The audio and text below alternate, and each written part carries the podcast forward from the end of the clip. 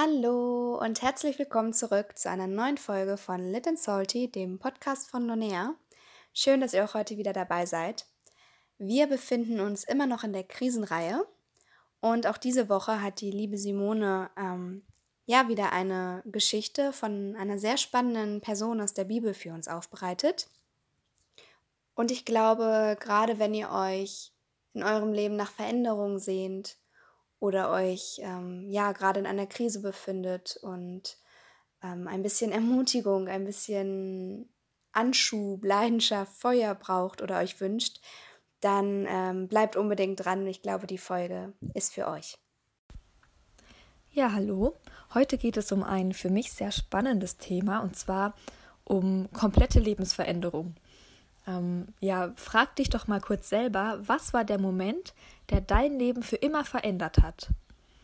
Alles war vorher wie immer, du hast einfach normal vor dich hingelebt, aber jetzt ist alles anders. Danach ist es nie mehr, wie es vorher war und dein Leben geht komplett in eine andere Richtung. Vielleicht gibst du alte Gewohnheiten auf, Überzeugungen, Freunde und du fängst ein ganz neues Leben an könnte jetzt ein bisschen nach Zeugenschussprogramm klingen, so nach dem Motto, Simone, du hast so viele Filme geguckt, aber ich denke, wir alle haben so ein Erlebnis schon mal gehabt. Äh, könnte positiv oder negativ sein. Ähm, für mich geht es jetzt aber eher um positive Veränderungen, also Dinge, die sich quasi ja verändern, weil das, weil man das auch wollte. Und ja, vielleicht war es einfach eine Entscheidung, die du getroffen hast, vielleicht für deinen Beruf, deine Hochzeit, das erste Kind, Vielleicht hast du dich mit jemandem versöhnt oder du hast einen Neuanfang mit Gott gemacht. Ähm, ja, es könnte alles Mögliche sein. Und jetzt, nachdem du diese Entscheidung getroffen hast, gibt es auch kein Zurück mehr. Ähm, du hast diese Entscheidung getroffen. Du hast die alten Verbindungen gekappt, die Vergangenheit liegt hinter dir.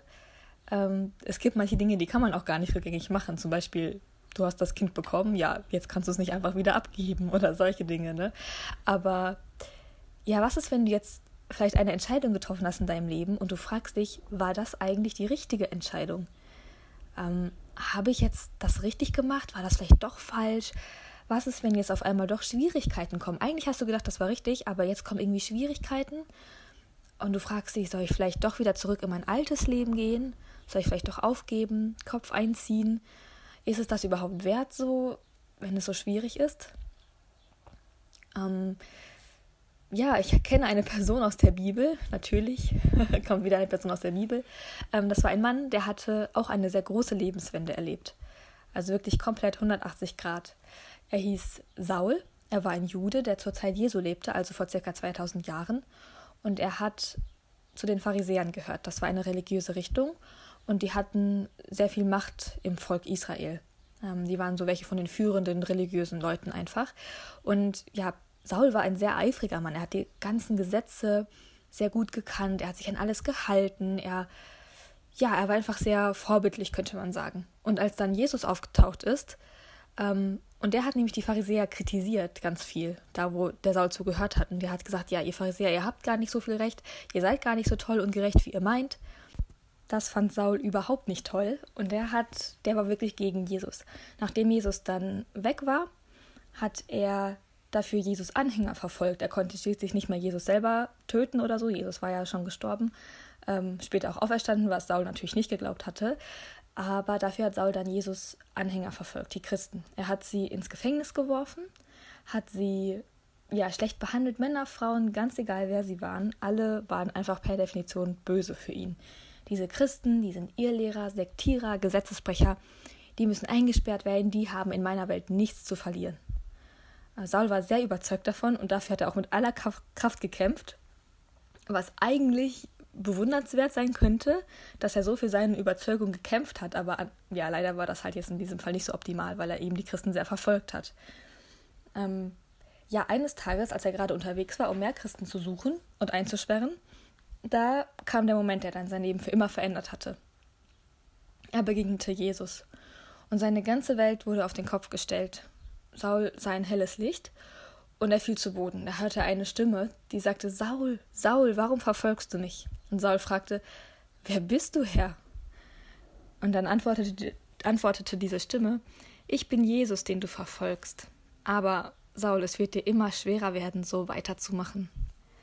Da war Saul zutiefst erschüttert, er war total erschreckt, er war geschockt, er zitterte vor Furcht, steht da in der Bibel. Und auf einmal wusste er, boah, so wie ich bisher gelebt habe, kann ich nicht weitermachen. Das, was ich für richtig gehalten habe, das ist falsch. Und was ich für falsch hielt, das ist richtig. Es gibt Jesus doch, er lebt.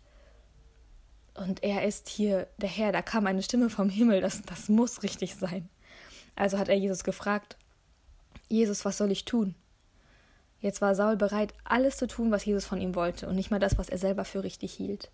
Das hat er ja, sich schließlich nicht gerade als gut herausgestellt. Und Jesus hat ihm auch wirklich einen neuen Auftrag gegeben, ein ganz neues Leben. Saul wurde dann ein treuer Nachfolger von Jesus, ein, ja, wie wir sagen könnten, ein vorbildlicher Christ. Er hat vielen Menschen von Jesus erzählt, er hat Gemeinden gegründet, er hat ermutigende Briefe an die Christen geschrieben, er war überall bekannt und wir heute kennen ihn auch immer noch. Äh, wir kennen ihn allerdings besser unter seinem anderen Namen Paulus. Und Paulus, so werde ich ihn von jetzt an nennen, hatte jetzt eine neue Überzeugung. Er hatte die Bibel bisher einfach falsch verstanden und war zu dem Schluss gekommen, dass die Christen Unrecht hatten. Und Jesus, der konnte nicht der erwartete Retter sein, der kann nicht von Gott kommen. Aber jetzt hat er Jesus selbst getroffen und er war felsenfest überzeugt, Jesus ist doch der verheißene Retter, er ist Gott selbst. Und alles, was Jesus will, das werde ich tun. Und wenn ich für ihn sterben soll, dann werde ich sogar das tun. Und Paulus kam tatsächlich für seine Überzeugungen ins Gefängnis. Ähm, das können wir uns in Deutschland kaum vorstellen, weil wir Religionsfreiheit haben. Man kann hier glauben, was man will, solange man dabei ja niemand anderen verletzt. Mach doch, was du willst. Aber damals war das nicht so einfach. Ähm, die Römer waren damals an der Macht und die fanden das gar nicht so toll, dass da so ein neuer Glauben, Religion aufkam. Da waren die ziemlich skeptisch.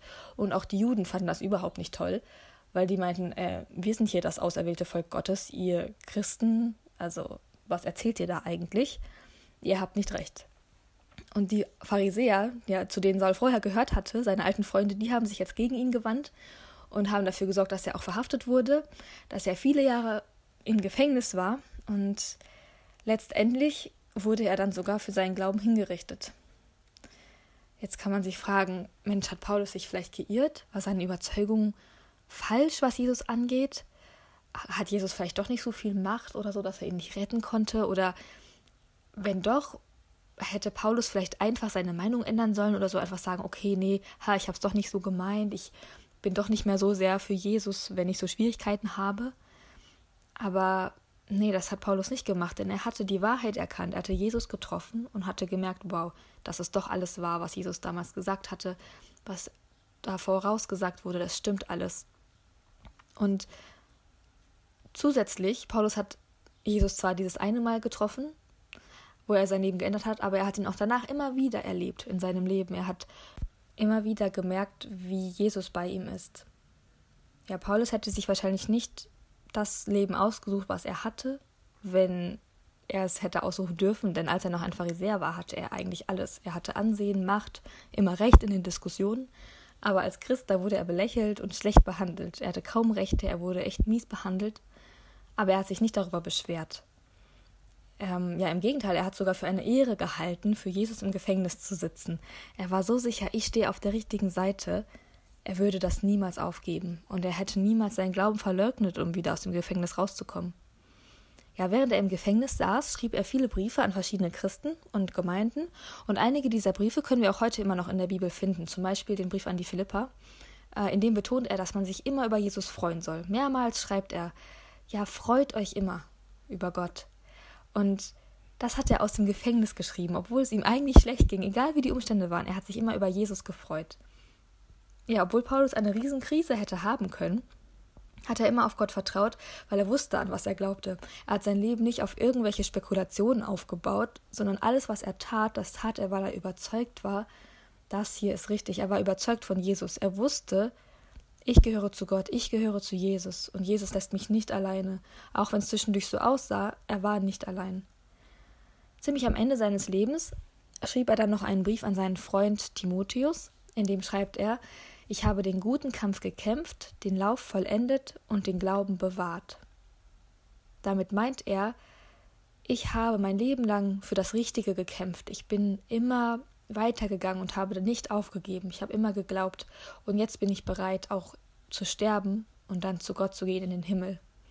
Ich habe keine Angst davor. Ich habe mein Leben richtig gelebt. Diese Krise, dass er verfolgt wurde, das hat ihn nur näher an Gott gebracht, das hat ihn nicht umgehauen. Jesus, ähm, der hatte selbst gesagt, als er noch auf der Erde war, dass man nicht mit einem angenehmen und stressfreien Leben rechnen kann, wenn man an ihn glaubt. Äh, wer an Jesus glaubt und ja, ihm nachfolgt, wer sein Leben so lebt, wie Jesus es gerne hätte, der muss mit Schwierigkeiten rechnen, denn andere Leute sind ja einfach dagegen. Und vielleicht kommst du nicht gleich ins Gefängnis, wenn du das jetzt so hörst und denkst, ja, toll, also in Deutschland ist doch kein Problem. Aber Leute, für viele Christen auf der Welt heißt es genau das. Wer zum Beispiel in einem muslimischen Staat lebt, ähm, der kann nicht einfach so konvertieren oder so. Du kannst nicht einfach öffentlich erzählen, dass du Christ bist. Wer vom Islam zum Christentum konvertiert, der wird meistens gehasst, der wird verfolgt und vielleicht sogar getötet. Sowas passiert täglich. Und trotzdem halten diese Menschen an ihrem Glauben fest. Warum? Würde es ihnen nicht besser gehen, wenn die einfach weiter so tun werden, als wären sie Muslime oder als würden sie sowieso Muslime bleiben und gar nicht erst Christen werden? Ja, vielleicht oberflächlich schon. Die müssten dann wahrscheinlich nicht jeden Tag Angst haben, entdeckt zu werden. Die werden nicht im Gefängnis. Die müssten nicht fliehen. Sie würden nicht von ihrer eigenen Familie verstoßen und verfolgt. Nur weil sie an einen anderen Gott glauben. Aber diese Menschen, die halten daran fest, weil sie absolut davon überzeugt sind, dass es wahr ist. Sie sind Jesus auch begegnet. Sie kennen ihn, so wie Saul, wie Paulus. Und ihr ganzes Leben hat sich dadurch verändert. Und die, dieses Oberflächliche von, ja, ich habe, ja, ich habe das Gleiche wie alle anderen um mich herum und werde nicht verfolgt, das ist nicht gut genug für sie. Sie wollen an der Wahrheit festhalten, denn sie wissen, dass Jesus immer bei ihnen ist und mit ihnen durch die Schwierigkeiten geht. Jesus hat von sich selbst gesagt, ich bin der Weg, die Wahrheit und das Leben. Niemand kommt zu Gott, dem Vater, außer durch mich. Das heißt, wer Jesus erkannt hat, der hat die Wahrheit erkannt. Es gibt nicht viele Wege, die alle zu Gott führen, sondern nur durch Jesus kommt man zu Gott. Wer das erkannt hat, für den gibt es auch kein Zurück mehr. Denn wer wird schon freiwillig die Wahrheit als eine Lüge abtun, nachdem er sie erkannt hat? Wenn du jetzt vielleicht belächelt wirst oder schlechter behandelt, nur weil du an Jesus glaubst, dann sei nicht traurig und auch nicht überrascht, denn Jesus hat ja vorausgesagt, dass das passieren würde. Und du darfst sicher sein, Jesus ist es wert, dass man für ihn auch Schwierigkeiten erträgt, denn er ist die Wahrheit. Für die Wahrheit lohnt es sich und für Jesus lohnt es sich. Und wie Paulus bis zum Ende treu zu Jesus hielt, ist es auch wichtig für uns als Christen heute, ihm treu zu sein. Er hält auch treu zu uns und wir dürfen fest bei ihm bleiben. Wir werden Jesus immer wieder in unserem Leben erleben, so wie Paulus immer wieder Gottes Nähe gespürt und sein Handeln erlebt hat. Damit dürfen wir ganz fest rechnen. Ja, vielen Dank, Simone.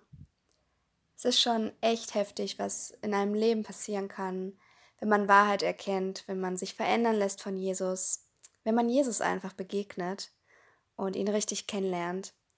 Und ähm, ja, wir dürfen heute wieder ein Zeugnis hören von einer jungen Frau, die das auch erlebt hat, was passiert, wenn Jesus kommt, das Herz berührt und das Leben verändert. Hallo, ich bin Jana, ich bin 30 Jahre alt, verheiratet, habe zwei kleine Kids und ich bin Deutsche, in einem, wie man so schön sagt, christlichen Elternhaus aufgewachsen. Also mit Verfolgung in dem Sinne habe ich jetzt keine Erfahrung, wofür ich Gott aber auch sehr dankbar bin. Bei mir war es etwas anders. Von klein auf kannte ich Gott, bin zur Gemeinde gegangen, habe mich taufen lassen, habe meinen Freunden ganz klar gesagt, dass ich Christ bin, dass ich an Jesus glaube. Aber so in der Teenie-Zeit, vielleicht mit 14, 15, fing das als schleichender Prozess an, dass sich immer mehr biblische Wahrheiten oder auch meine Überzeugungen vermischt haben mit dem, was meine Freunde gemacht haben, wie die Menschen um mich herum gelebt haben und dass ich das für mich auch übernommen habe.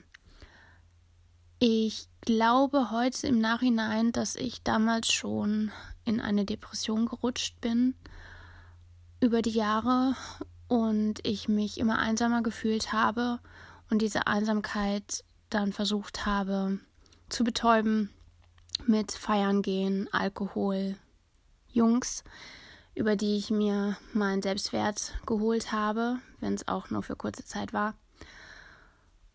Und irgendwann war ich an dem Punkt, dass ich wirklich feiern gehen musste und nur noch von Wochenende zu Wochenende gelebt habe, die Zeit dazwischen viel geschlafen und irgendwie versucht habe, die Zeit rumzubringen. Also ich habe wirklich nur noch existiert.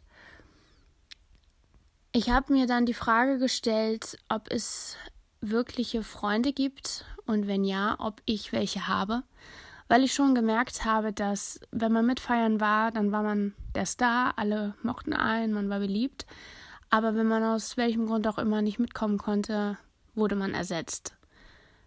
Dann war man abgeschrieben und man war einfach ersetzbar. Ich habe mich gefragt, wer bin ich eigentlich? Was macht mich aus? Wer mag mich eigentlich wirklich? Und ich hatte darauf keine Antwort, aber vielleicht wollte ich diese Antwort auch nicht wirklich hören. Weil es einfach viel zu sehr geschmerzt hätte zu hören, was meine vermeintlichen Freunde wirklich von mir halten und über mich denken. Und auch sich einzugestehen, dass man selber genauso über die anderen denkt. Es ging nur um Spaß, Spaß, Spaß. Wo kriegt man den meisten Spaß? Und wo bekommt man die größte Ablenkung, damit man sich selber nicht spüren muss?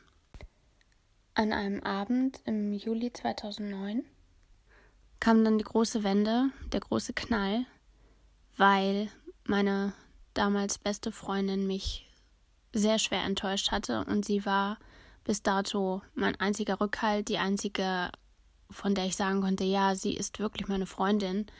Ich habe da jemanden, dem ich etwas bedeute und der mir etwas bedeutet. Aber an diesem Abend ist auch sie quasi weggefallen und ich stand mit leeren Händen da. Ich hatte gar nichts mehr. Mir wurde der Boden unter den Füßen weggezogen. Die Einsamkeit kam wieder über mich, dieser Schmerz, auch Verzweiflung, was mache ich jetzt, was soll ich hier? Und an diesem Abend, beziehungsweise in dieser Nacht, habe ich wirklich zu Gott geweint, geschrien und gesagt, ich weiß, dass es dich gibt, das ist für mich nicht die Frage, aber ich habe keine Ahnung, ob du jetzt überhaupt noch was von mir wissen willst, ob du mich so noch lieben kannst. Ähm, ich habe es richtig verbockt, ich habe dir Versprechungen gemacht, sie nicht gehalten, ich habe allen erzählt, ich wäre Christ, aber überhaupt nicht so gelebt. Meine Worte und meine Taten haben einfach überhaupt nicht übereingestimmt. Ich habe ein Doppelleben geführt und mir selbst vor allem so viel vorgemacht und mir Sachen gut geredet, obwohl sie es überhaupt nicht waren. Und ich kann verstehen, Gott, wenn du jetzt absolut nichts mit mir zu tun haben willst, aber ich muss dich trotzdem fragen. Gibst du mir noch eine Chance? Kannst du mich noch annehmen? Kannst du mich noch lieben? Weil wenn nicht, dann macht mein Leben hier überhaupt keinen Sinn mehr, dann brauche ich hier auch nicht länger mich quälen. Dann beende ich mein Leben und das war's. Ich bin dann irgendwann vor Erschöpfung eingeschlafen und als ich am nächsten Morgen aufgewacht bin, war ein so tiefer und unbeschreiblicher Frieden in meinem Herzen, dass ich mich selbst davor erschrocken habe, weil ich dachte, wie, wie kann das sein? Ich seit gestern Abend hatte sich ja nichts verändert in meiner Situation. Und da wusste ich, diesen Frieden schenkt Gott mir gerade und das ist die Antwort auf meine Frage. Und er sagt, ja, Jana, ich liebe dich. Trotz allem, mit allem. Dafür bin ich doch gestorben. Damit du leben kannst. Damit du eine neue Chance bekommst. Damit ich dir genau diesen Frieden geben kann. Damit du erkennst, ja, du verbockst dein Leben, aber ich mache alles neu. Ich vergebe dir und ich gebe dir eine neue Chance und ich gebe dir neues Leben. Seit dem Tag war ich nicht mehr feiern. Meine Freunde haben sich, wie erwartet, nach und nach abgewandt. Am Anfang haben sie noch gefragt, kommst du mal mit? Aber irgendwann blieb das aus. Und außer feiern gehen gab es ja auch keine Berührungspunkte. Ich habe mich dann mehr in unserer Jugendgruppe in der Gemeinde eingebracht, bin danach zur Bibelschule gegangen, weil ich gemerkt habe, in meinem Herzen und in meinem Kopf, in meinen Gedanken ist so viel Falsches, so viel falsche Prioritäten, Glaubenssätze, auch über mich selber, auch über Gott. wo ich dringend aufräumen muss. Und darum habe ich mich entschieden, drei Jahre Bibelschule zu machen, um mich mal so richtig von Gott prägen zu lassen. Es war eine sehr harte Zeit, weil Gott mich echt gebrochen hat und mir sehr deutlich gezeigt hat, wo ich falsche Glaubenssätze habe, wo ich falsch gelebt habe in der Vergangenheit, was in meinem Herzen eigentlich alles los ist. Es hat sehr weh getan, aber ich kann echt sagen, es war die wertvollste Zeit meines Lebens, weil ich Gott jetzt so viel näher bin dadurch, weil er mich dadurch auch geheilt hat und ich nun viel zufriedener leben darf als vorher. Ja, vielen Dank für dein Zeugnis, Jana.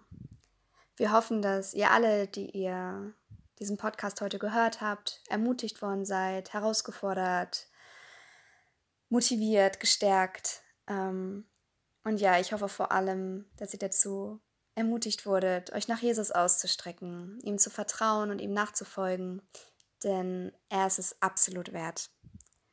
Und mit diesen Worten möchten wir euch wieder ins Wochenende entlassen, wünschen euch Gottes Segen. Bis zum nächsten Mal.